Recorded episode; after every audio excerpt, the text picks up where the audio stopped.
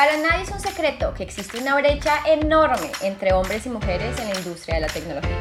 Quisimos crear este espacio para que conversemos, entendamos y profundicemos desde diferentes puntos de vista y experiencias para ser parte del campo. Prepárate para conocer un invitado especial en cada episodio y recibir tips, consejos, ideas que puedas poner en práctica para hacer vibrar nuestro poder femenino. Yo soy Jess. Y yo soy Nati. Ven a ser parte de esta amistad y únete a nuestras charlas de, De mujeres, Mujeres en Tech. Hola, hola. Hola a todos los que nos están escuchando, ¿cómo están hoy? Bienvenidos a nuestro cuarto episodio.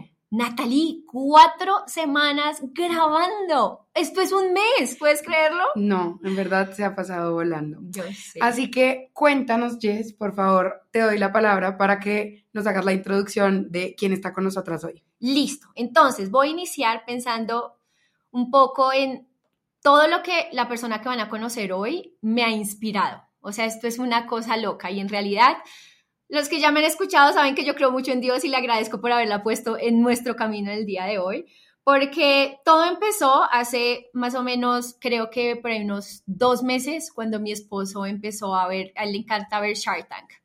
Entonces me dijo, ¿tú te has visto este episodio? ¿Has visto a esta niña de 10 años? Y yo decía, ¿pero qué es lo que hablan de la niña de 10 años?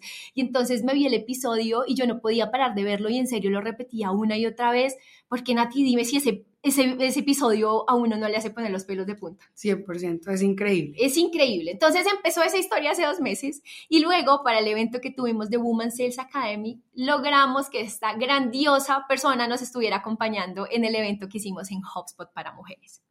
Y creo que ya estoy hablando mucho, pero quiero presentarles a nuestra eh, invitada del cuarto episodio, que es Alison Avendaño. Entonces, cuéntanos cómo te sientes hoy.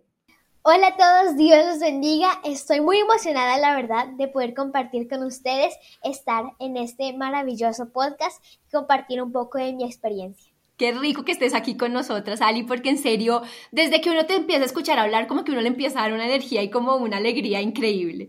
Entonces, gracias por haber aceptado estar acá con nosotras. Em, la idea para todas las personas que nos están escuchando hoy es hablar un poquito de ese propósito que todos tenemos como en la vida profesional y también pensando también en, en el campo de la vida personal un poquito. Entonces, eh, Nati, quiero escucharte a ti un poco, pero una de las cosas que más me llenó de la charla que tuvimos con Alison la semana pasada es la importancia del propósito en la vida de uno. ¿Qué opinas de eso? 100%. Y creo que cuando estábamos planeando un poco esta conversación, lo que yo le decía a Jess era eso, era como lo más lindo que nos dejó Ali en esos mensajes, era más allá de que tú eres una tesa emprendiendo y que tienes una empresa súper exitosa, creo que es lo lindo que hablas de encontrar un propósito en la vida para cualquier persona, porque no todos obviamente somos emprendedores. Y creo que ese tema del propósito tú lo hablas con mucha confianza y por eso queremos también compartírselo a todas las personas que nos están escuchando. Entonces, ¿qué tal si comenzamos? Primero, porque Ali nos cuente un poco quién es, eh, en general, como tu historia, para que ellos también te conozcan de pronto las personas que no han visto Shark Tank.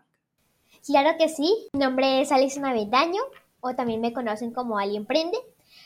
Eh, soy hija de Dios, emprendedora digital, tengo 10 años, soy CEO de mi empresa, que se llama Digital School, que gracias a Dios salió en Shark Tank Colombia, donde les presenté los tiburones, mi pasión por hacer un cambio en mi generación a través de enseñarles a convertir sus ideas, talentos, sus sueños en emprendimientos que tengan un impacto positivo, ya sea en la sociedad o en el planeta. Y luego aprender habilidades digitales y usar las redes sociales de forma positiva. Todo esto eh, sucedió a partir de una quiebra económica de mis papás, un momento muy complicado en el que él me inspiró a buscar ideas de empresas billonarias. A partir de esto, empecé a aprender de marketing digital, a convertirme en mentor de adultos y mientras fui avanzando, vi que mi generación tiene el talento para poder crear ideas y que si damos ese empujón, ahí ellos podrán impactar a sus familias, las familias a la comunidad. De la comunidad nos vamos a ir expandiendo a la ciudad, a ese país, al mundo. Y por eso nació Digital School, para poder apoyarlos. Qué bello es escuchar eso. Y creo que algo que ha impactado mucho mi vida, mi querida Ali, es que creo que no todos nos detenemos a pensar en el propósito de nosotros en la vida, más allá de lo que hagamos, ¿cierto? Más allá del trabajo que hagamos o del rol que desempeñemos en ciertos círculos, situaciones, la importancia de encontrar ese propósito y saber qué queremos hacer más allá de eso. Y te escucho hablar y sabes qué, pienso en la necesidad de que hayan más niñas como tú, más mujeres como tú, ¿sabes? Con esta mentalidad eh, donde queda completamente claro que la edad no es lo importante. Acá se trata es de la decisión que tomes. Así que me encanta escucharte hablar, mi querida Ali.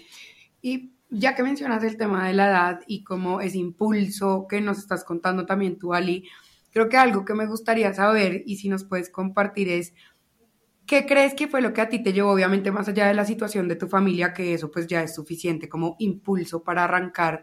Pero si tuvieras que dar un consejo al cualquier otra mujer que de pronto esté dudando en arrancar o conocer su pasión, ¿qué consejo le darías para que dé ese salto? Bueno, yo le abro a todos, a niños, jóvenes, adultos, a todos que quieren emprender, pero de pronto tienen miedo, nervios o qué se va a pensar. Miren, todo cuando ustedes den ese paso, va a empezar a ver una llama en su interior que los hará poder continuar y esa llama será ya que consumirá los, los miedos para que ustedes puedan despegar. Porque cuando nosotros damos ese primer paso, hacemos algo que nos apasiona, que siento que el propósito, esto es lo que nosotros queremos lograr. Y el Señor nos dio pasiones, habilidades para poder lograrlo. Entonces, cuando lo haces con tu habilidad y con algo que te apasiona, Ahí es cuando se tiras ese fuego y ese fuego dejará los miedos atrás. Bueno, es una manera muy buena de verlo, y Natalie. Cuéntame esa pasión y ese fuego, ¿cómo lo has sentido en las últimas semanas? De hecho, creo que es lo que más le he dicho a las personas acerca del podcast y es como tú lo describes. Yo no había tenido palabras para describirlo porque yo siempre decía como siento algo raro que me hace llorar. algo que me hace llorar. Y yo creo que ese es el juego que tú estás diciendo porque desde que empezamos a hacer esto siento algo súper raro en mi cuerpo que no tiene una descripción. Y es que creo que estoy encontrando el propósito de mi vida. Entonces es muy lindo cuando uno se da cuenta que realmente el cuerpo también lo hace sentir físicamente. Yo creí que eso era súper falso, pues como que uno escucha como uno lo va a sentir en el cuerpo y pues yo decía como que voy a sentir algo en el cuerpo por mi propósito y la verdad es que es real. Sí se siente. Y creo que es cuando se alinean muchas cosas, ¿cierto? No se alinea como tu cuerpo, sino es tu mente, es las situaciones, todo como que te dice, es como un sacudón. Yo, yo lo he sentido como que dice, oiga, despierte que en serio usted puede hacer cosas muy buenas por mucha gente. Ya no solo te quedas con algo solo para ti, sino es como puedes ayudar a más personas. Entonces esto me lleva a preguntarte algo, mi querida Ali, es ¿cuáles crees que fueron tus mayores cualidades que te ayudaron de alguna manera a iniciar este proyecto? Creo que a mí desde pequeña, como ustedes ya saben, me ha gustado emprender y emprender no solo iniciar un negocio, es iniciar algo nuevo. Yo inicié algo nuevo a los cuatro años, grabándome, vendiendo, grabando, haciendo manillas de papel y vendiéndolo a mis ocho años vendiendo buñuelos, amigos, familiares y vecinos. Entonces, siento que el emprender, impactar a las personas a través de esto siempre estuvo en mí y la quiebra económica fue un impulso para poder hacerlo, porque a veces nosotros necesitamos ese empujoncito para poder dar ese paso y para que realmente para las otras personas se dé beneficio. Eh, en mi caso, ya, Dios usó la quiebra económica para poder traerme a esto que realmente he visto que me apasiona mucho. Y pues como decías, eh, tal vez esto que se hace sentir el podcast es el hecho de poder impactar y de poder hacer ese cambio en la vida de otros, porque todos nacemos con ese propósito y es muy bonito poder sentir esa pasión al hacer lo que es lo que realmente Dios quiere para nosotros. Qué lindo eso. Y creo que quiero acá resaltar algo que acabas de decir, porque Nati, no sé si a ti te ha pasado, pero muchas veces uno piensa que emprender es emprender una idea de negocio, ¿cierto? Es, oiga, ¿qué más me pongo a pensar hoy a hacer si ya, ya hoy existen mil empresas que hacen mil cosas, ¿cierto? Pero creo que lo describes de una manera muy linda y es emprender es iniciar algo nuevo. Iniciar algo nuevo no solo es iniciar un negocio, ¿sabes? Iniciar, un iniciar algo nuevo puede ser en nuestro caso el podcast que hicimos. Iniciar algo nuevo para las personas que nos están escuchando, quizás empieza, empezar a tener un rol diferente en la empresa en la que usted está trabajando o iniciar un proyecto interno que está cero asociado con el rol de lo que usted está haciendo, pero oiga, a mí siempre me gustó trabajar con mujeres, entonces es lo que estoy haciendo ahora, o a mí siempre me gustó, no sé, ayudar a niños y que usted lo pueda, pueda empezar a ayudar, a empezar a, ayudar más niños, se trata de iniciar algo y me parece algo tan poderoso, Nati, ¿no te parece? Demasiado. O sea, creo que uno no se, no se dedica a pensar eso en algún momento de su vida, en serio, ¿qué es lo que me gustaría iniciar este año? y pensando en que ya se está acabando este año y que uno siempre piensa en los deseos y en las 12 uvas, es chévere que todas las personas que nos estén escuchando ahorita piensen cuál quiero que sea mi propósito del siguiente año, cuál quiero que sea mi emprendimiento independiente de mm, donde trabaje, cómo trabaje y con quién esté. Es que quiero iniciar nuevo. ¿Y a quién quiero impactar? Que es lo que dice Ali. Porque más allá de el emprendimiento, es como yo qué impacto quiero generar en las personas que me rodean, en cualquier cosa que esté alrededor mío. Entonces creo que ahí es donde está la pregunta del millón. Y ahí otra pregunta que queríamos casualmente hacerte también es, a esas personas que de pronto tienen como una semillita en su cabeza y que de pronto no han sido capaces de dar ese salto que tú dices o ese impulso que necesitan para empezar esa nueva idea, ¿qué consejo le darías para hacer que esa idea se convierta en realidad? Bueno, realmente nosotros tenemos muchos sueños. Todas las personas tenemos sueños. Depende de nosotros, que Dios nos dio esos sueños, depende de nosotros empezar a materializarlos. Entonces, a partir de esto, tú debes tener una visión, que es eh, algo que yo hice eh, en la conferencia, es pensar cuando eran niños. Cuando ya tengas y ya sepas qué quieres hacer, qué querías hacer cuando eras niño, vuelve a vivarlo y vuelve a recordar, porque ese niño pensaba que todo era posible. Cuando vuelves a abrir esta mente a que todo es posible, agarras esa visión y esa visión es de la que nace ese, lo que quieres hacer día a día. A partir de esto, sabes que no debes rendirte y que debes empezar a caminar sabiendo que el camino se va a ir haciendo porque tienes algo mucho más grande.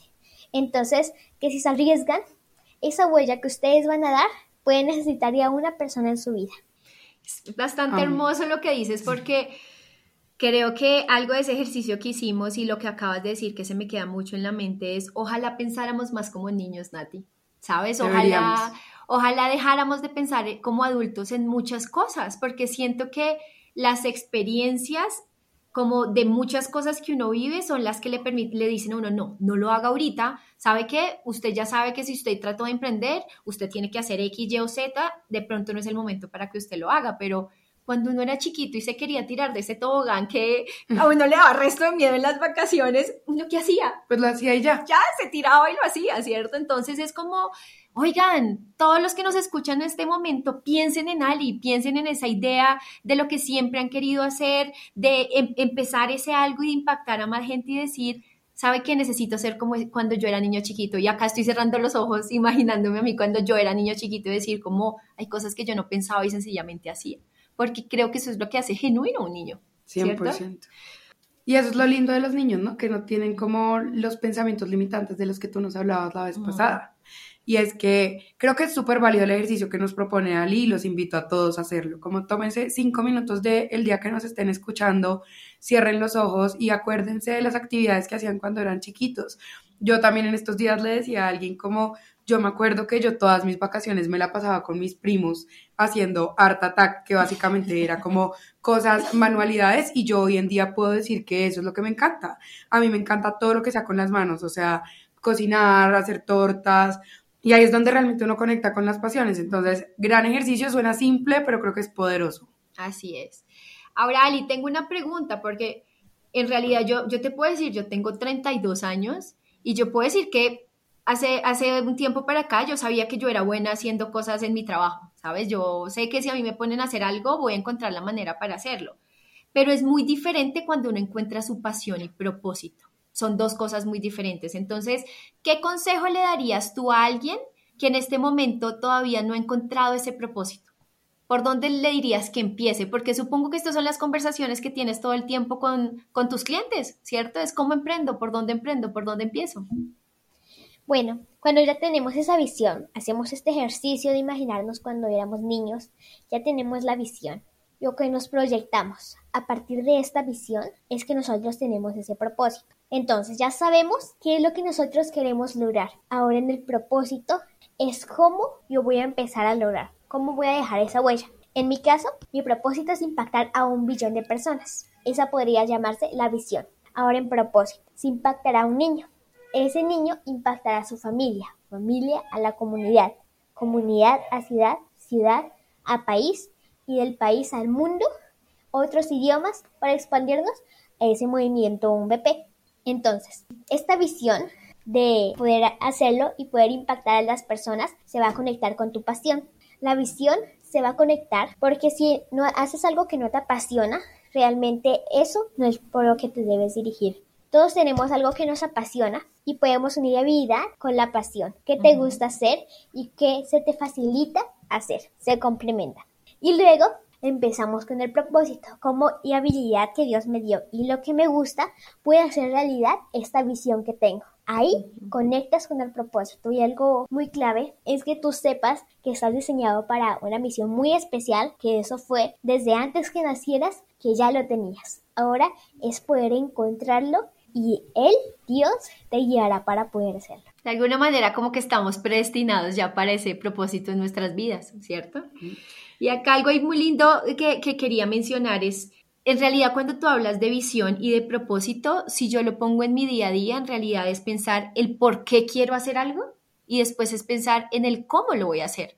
Porque tú lo hablas como de una manera muy clara, ¿cierto? Mi visión es impactar a un billón de personas y luego hablas del propósito y dices, mi propósito es impactar niño por niño para que pase a, eh, su familia, después a una sociedad en general. Entonces, en realidad son cosas que podríamos pensar de una manera muy clara, como, ¿por qué siempre he querido hacer esto? ¿Cierto? Pensando en el mundo corporativo y, y sé que lo he venido diciendo durante todos los episodios, pero siento que en mi vida en serio está siendo como un rompecabezas y siento que estoy encontrando mi propósito y mi propósito es, más bien, voy a cambiarlo como lo dice Ali, mi visión es impactar y ayudar a mujeres para que puedan trabajar y se puedan sentir muy bien con lo que hacen en el día a día.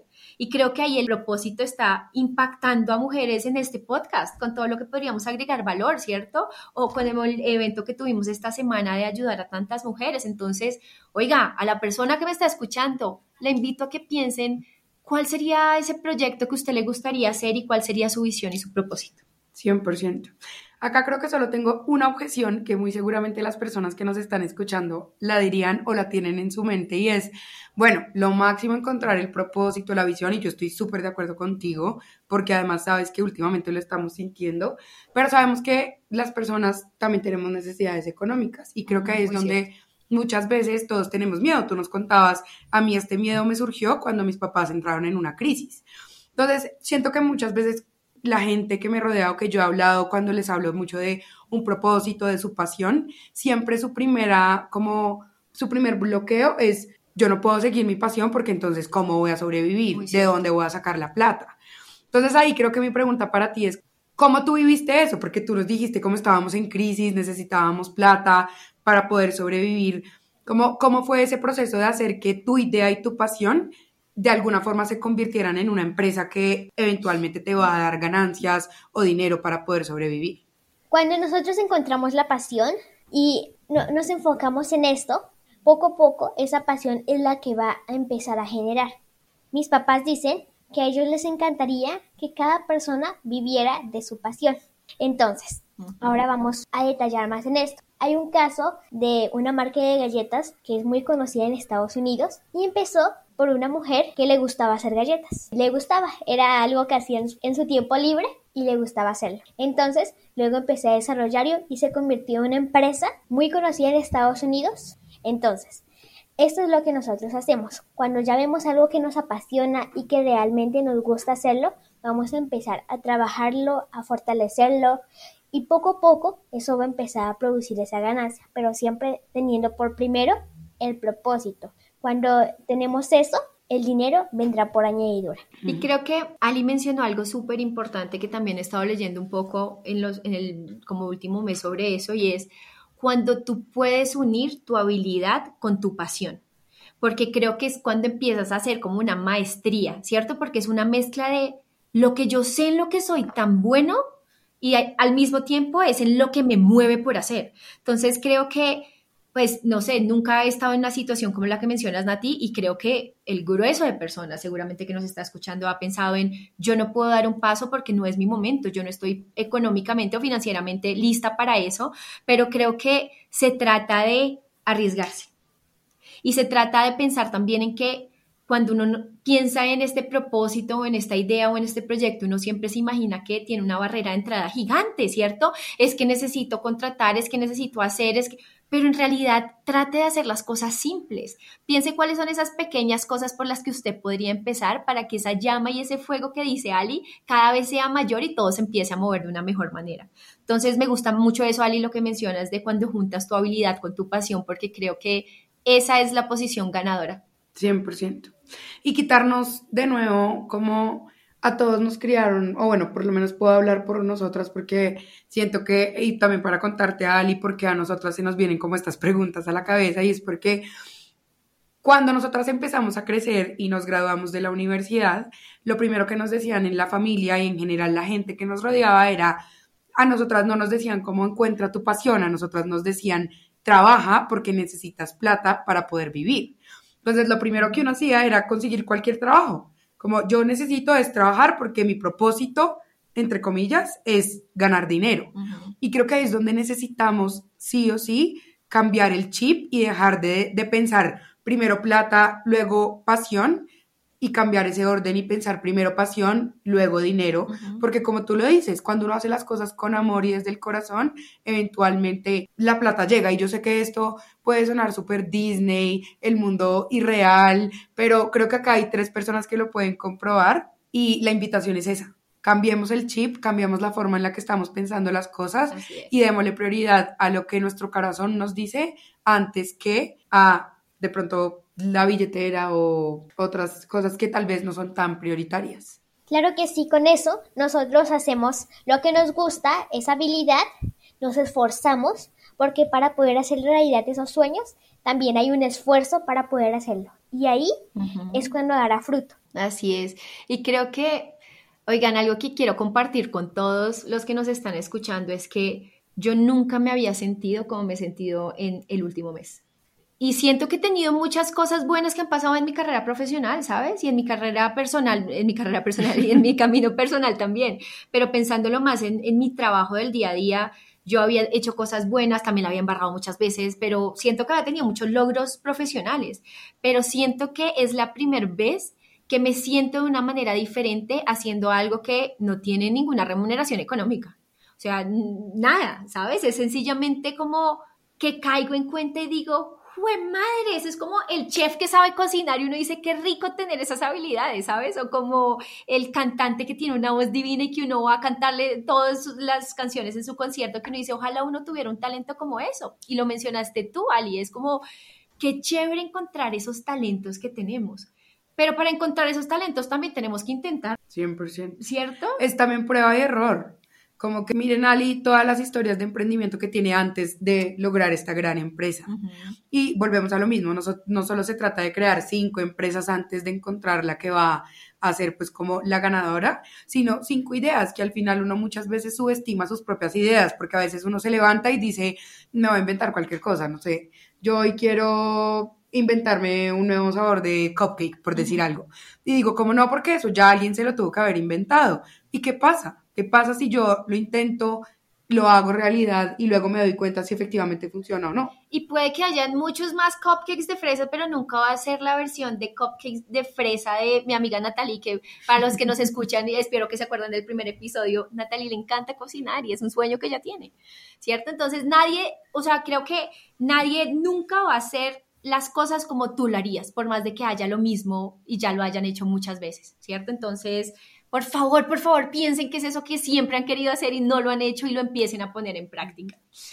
Em, bueno, mi querida Ali, tengo otra pregunta y es, al principio te decía, yo siento que en nuestro mundo, y creo que aún más, no más en nuestra generación porque creo que es más normal, pero necesitamos más mujeres y personas que piensen como tú. Pero para que hayan más personas que piensen como tú y hagan lo que tú haces, creo que es importante ese círculo cercano. Entonces, quiero que nos cuentes un poquito a todas las personas que te están escuchando y es, ¿Cuáles son esas personas que están cerca a ti que son fundamentales en tu día a día y cómo han impactado para que sea esta versión de Ali que hoy estamos escuchando que es tan maravillosa? Sobre todo Dios es quien me inspira. De aquí, mi círculo cercano es mi familia. Mis papás son personas que dan mucha inspiración. Ellos son muy emprendedores, entonces también me incentivan a hacer y son personas de aliento que están contigo en toda etapa. Entonces, no solo están cuando ya avanzando y vamos creciendo, sino también están en los altos y en los bajos. Cuando vas bien o cuando de pronto hay momentos en los que necesitas esa ayuda. Esas son las personas de las que nos debemos rodear. Tengo un hermanito, Manuel, que también es una persona que alienta mucho, que da fortaleza. Él cuando está seguro de algo, lo contagia a todos y eso es lo que nosotros también debemos ser. Cuando estás seguro de su propósito y estás seguro de que yo va a lograr, eso es contagioso. Entonces, esas son dos tipos de personas que también es importante rodearse. Personas que estén en, todo tiempo, en altos y bajos, verdaderos amigos. Y también personas que tengan un propósito tan claro que te animen a poder cumplirlo. Y mira qué bonitos han sido todas nuestras conversaciones, como que tienen un hilo conductor si nosotros no lo queramos y es la importancia también de ese círculo cercano. Así que en serio me parece algo muy, muy bello. Hermoso, creo que sin ese círculo ninguno lo lograría, ¿no? Porque al final somos seres humanos que necesitamos ese apoyo del que habla Ali para poder triunfar.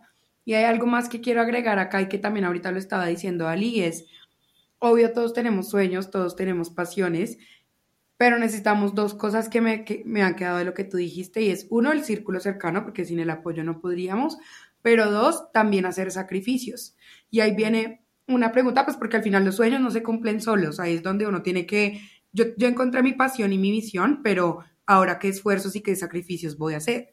Y de hecho, el otro día yo decía como, Ali, además de tener una empresa, es una tesa porque está en el colegio, ¿cómo hace tanto?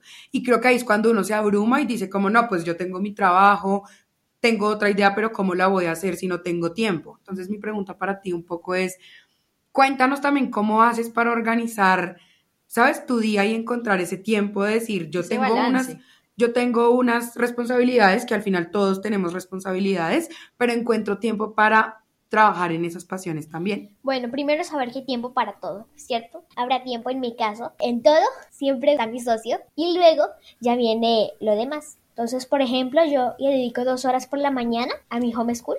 Yo estudio desde casa. Eh, tengo también emprendimiento desde una hora ya no más emprendimiento y yo hago el día con 45 minutos de lo que estoy haciendo.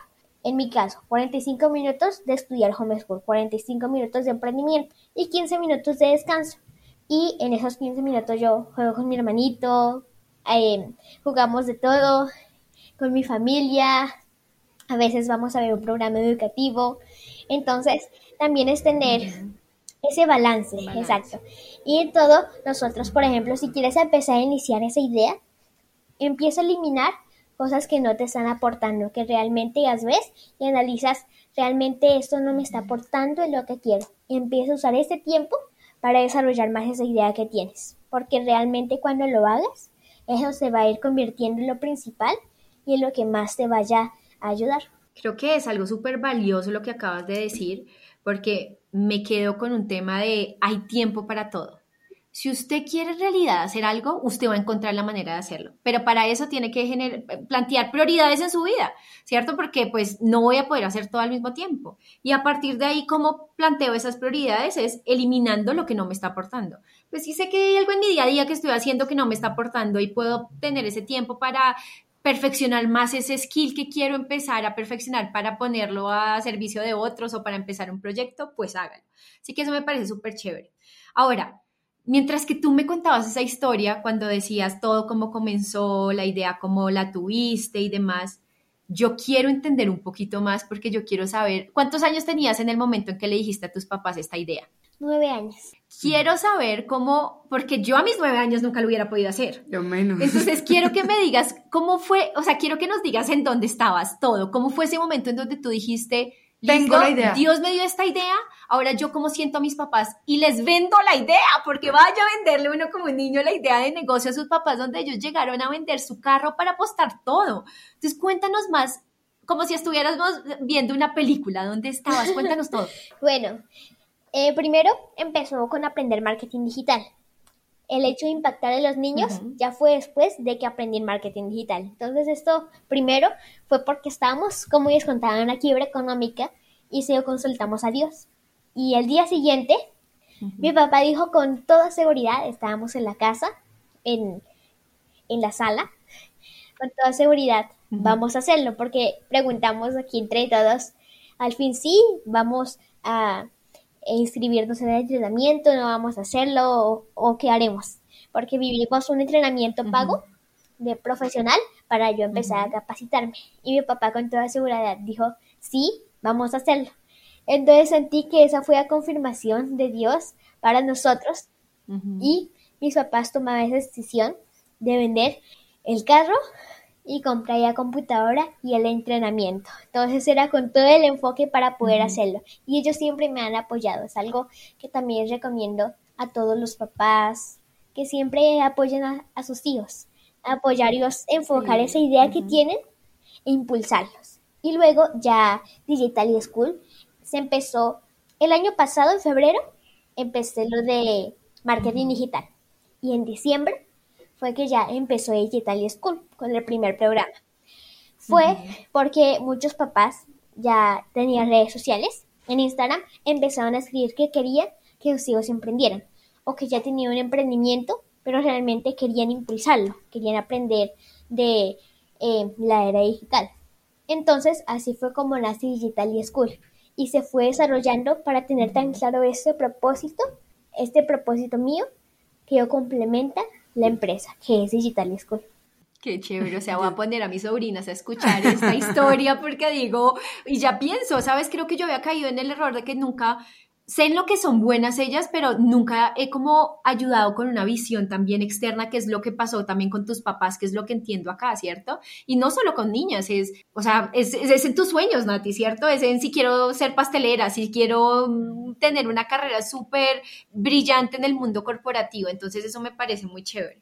Y miren lo lindo de lo que dice Ali, es que tú desde el comienzo no sabías cuál era tu propósito, lo fuiste descubriendo a medida que fuiste arrancando, que yo creo que es donde uno muchas veces se para y dice como no, porque no estoy seguro o de pronto yo no tengo esa visión tan clara y creo que uno en el proceso lo va descubriendo, que fue tal cual nosotros cuando comenzamos fue como nosotros hablamos todos los días, pues grabemos lo que hablamos y a medida que lo hemos ido haciendo es que nos hemos dado cuenta cuál es nuestro propósito, entonces pues lo clave de esto es no hay que saberlo todo para arrancar. En el camino uno también se va dando cuenta de muchas cosas. Qué frase tan poderosa, no hay que saberlo todo para arrancar, amo. Ahora, a medida que ibas hablando, Ali, estaba pensando en, mi, en la versión de Jessica viéndola desde afuera y creo que en muchos momentos en mi vida hay algo que a mí me ha frenado y es el miedo. Es el miedo a que no me vaya bien, es el miedo a que fracase, es el miedo a, ay, pero es que si no sale. ¿Te ha pasado a ti? Obvio, creo que el miedo siempre es nuestro mayor, nuestro Freno mayor de reto mano, como seres humanos. Ese es el que me pone a mí el freno de mano en muchas cosas. Entonces, mi querida Ali, pregunta para ti, porque te escucho hablar y digo como, qué responsabilidad la que tú debías sentir en ese momento. Estaban apostando por algo en donde tú ibas a, a- a ayudar a tu familia como a cambiar una historia.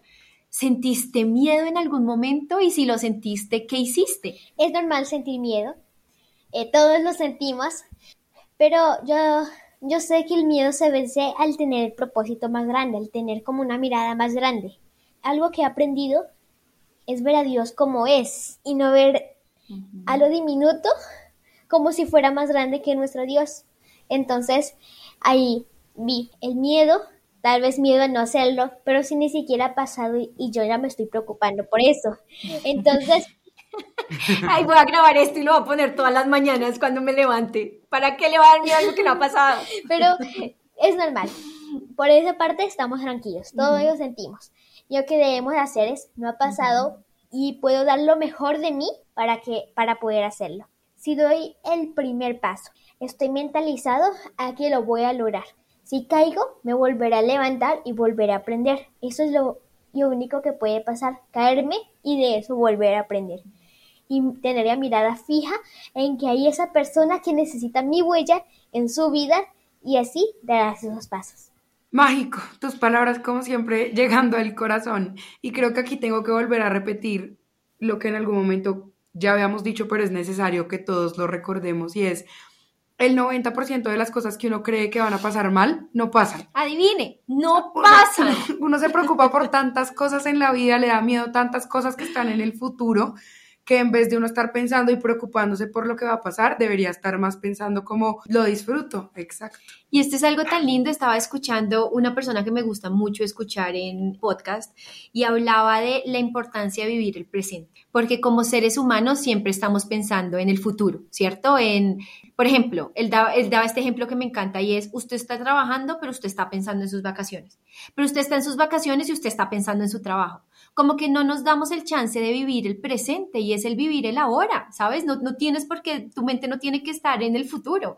Y como una frase bien lo dice, el exceso de futuro es ansiedad como el exceso de pasado puede ser depresión. Entonces, des el chance para vivir el presente, vivir ese momento. Claramente, si es una idea que usted está teniendo, pues dependiendo de su personalidad, a usted le va a gustar ver qué tantos riesgos puede llegar a tener y demás.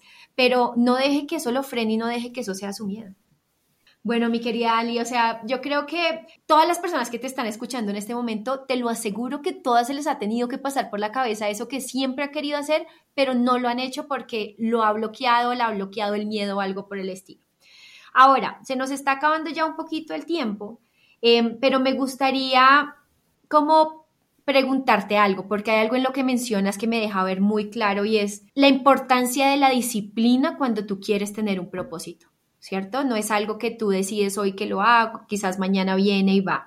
Entonces, para mí la pregunta es, ¿para ti qué es más importante, la disciplina o las ganas? Ambos se complementan muy bien. ¿Por qué? Las ganas es lo que te anima a poder hacerlo y tener siempre esa pasión. Pero si no hay disciplina, solo va a quedarse una pasión. En cambio, en la disciplina, si lo sigues haciendo constantemente, pero no te apasiona, lo vas a hacer aburrido. Entonces, cuando nosotros lo mezclamos ambos, tengo la pasión y soy perseverante, ahí es cuando vamos a poder avanzar y realmente crecer esa idea que tenemos. Creo que, Nati, cuéntame tú qué piensas sobre esto, pero creo que en los últimos años yo he entendido la importancia de la disciplina en la vida de uno. 100%, y yo creo que eso es algo que todavía yo tengo mucho que aprender. Por dos. Si yo tuviera que O sea, por dos me refiero a yo también, no tú por dos. yo, yo, no me considero la persona más disciplinada, de hecho, y creo que tal vez eso era lo que antes nos hacía falta para poder dar ese salto que estábamos hablando. Y mira que cuando uno de verdad se lo propone y dice, tengo que cancelar X, tengo que, no sé, definitivamente tengo que hacerlo y es inaplazable y comienza a tener esa disciplina, es donde realmente se da cuenta y algo que me pasaba mucho que también creo que es una, un interrogante que también le podemos dejar a todas las personas es, si tú crees que te gusta algo y crees que encontraste tu pasión, pero no eres lo suficientemente disciplinado, de pronto es porque esa no es tu pasión. Como dice Ali, si a ti te aburre hacerlo, pues de pronto no es tu pasión. ¿Qué tal si vuelves a cerrar los ojos, vuelves a hacer el ejercicio del niño y tratas de pensar en mm. qué otra cosa me apasiona? Exacto. O también dentro de esto, cuando veo, tengo las ganas para hacerlo, pero aún me falta disciplina, eso es empezar a trabajarlo también en el proceso. Porque de pronto la disciplina es algo que uno va, va desarrollando para poder convertirse en eso que quiere. Entonces, tú tienes esa pasión, tienes las ganas para poder hacerlo, das el primer paso, pero te quedas ahí.